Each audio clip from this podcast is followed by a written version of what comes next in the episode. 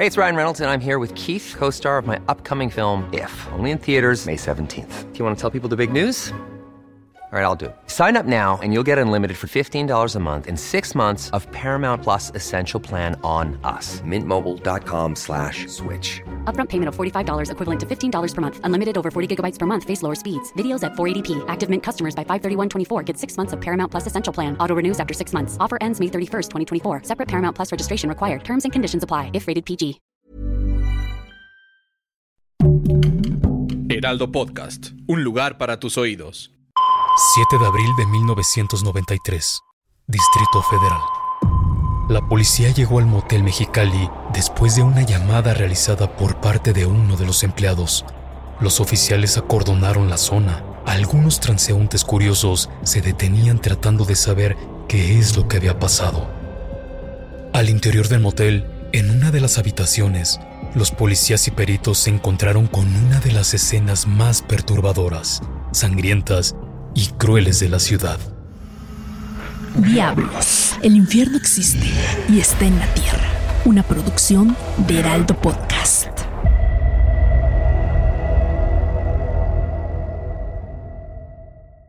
El asesino de la Merced captó la atención de la ciudadanía entre 1991 y 1993. Los medios de comunicación alertaban a la población por los cuerpos encontrados sin vida de muchas mujeres que trabajaban como prostitutas en diferentes hoteles y moteles de la zona.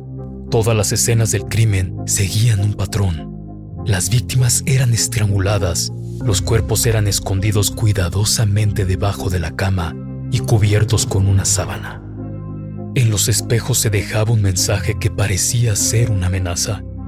Volveré LMB, escrito con el lápiz labial de la víctima, por lo que las autoridades determinaron que se trataba de un asesino en serie.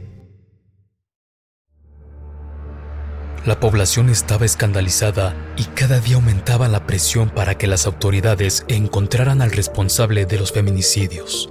La idea de que un asesino serial anduviera con plena libertad en las calles del entonces Distrito Federal era algo que arrebataba el sueño. El último homicidio sucedió en el motel Mexicali.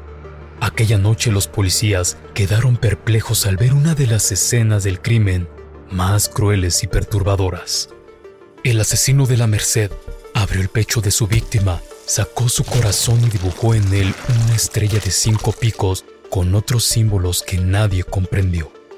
Después de esto, lograron atrapar al asesino, o al menos eso hicieron creer. Detuvieron a un lavacoches. Su nombre era Jorge Enrique Martínez, quien confesó ante todos los medios de comunicación, lleno de lágrimas y claros signos de tortura, como moretones en todo el cuerpo, que él había asesinado a todas esas mujeres en diferentes hoteles de la Merced. Todo parecía resuelto. La policía estaba a nada de cerrar el caso.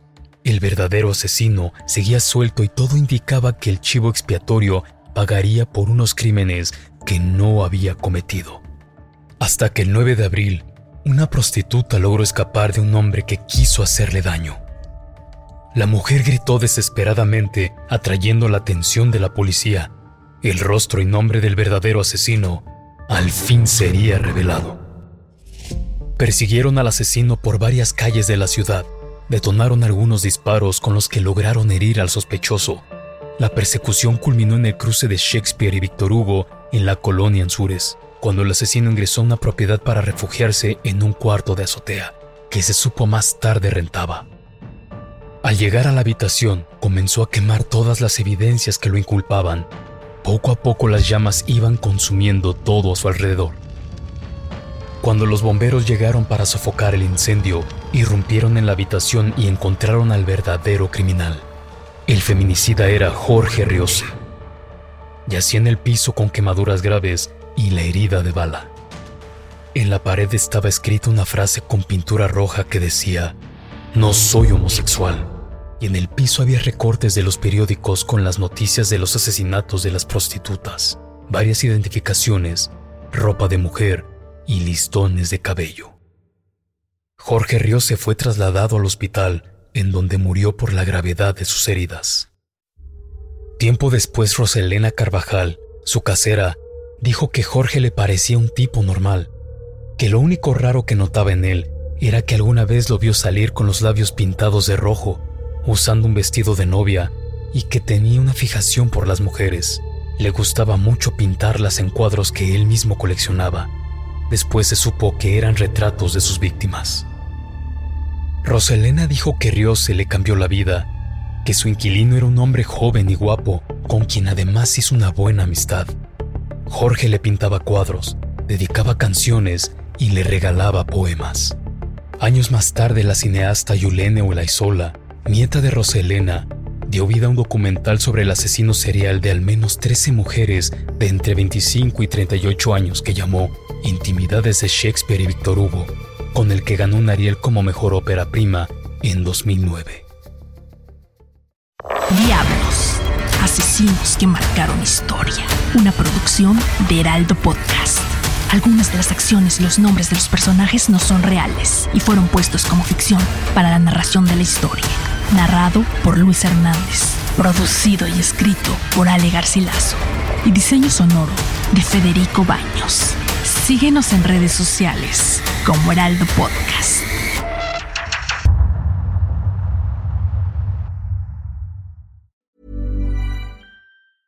Even when we're on a budget, we still deserve nice things. Quince is a place to scoop up stunning high-end goods for 50 to 80% less than similar brands. They have buttery soft cashmere sweaters starting at $50, luxurious Italian leather bags, and so much more. Plus, Quince only works with factories that use safe, ethical, and responsible manufacturing. Get the high-end goods you'll love without the high price tag with Quince. Go to quince.com/style for free shipping and 365-day returns.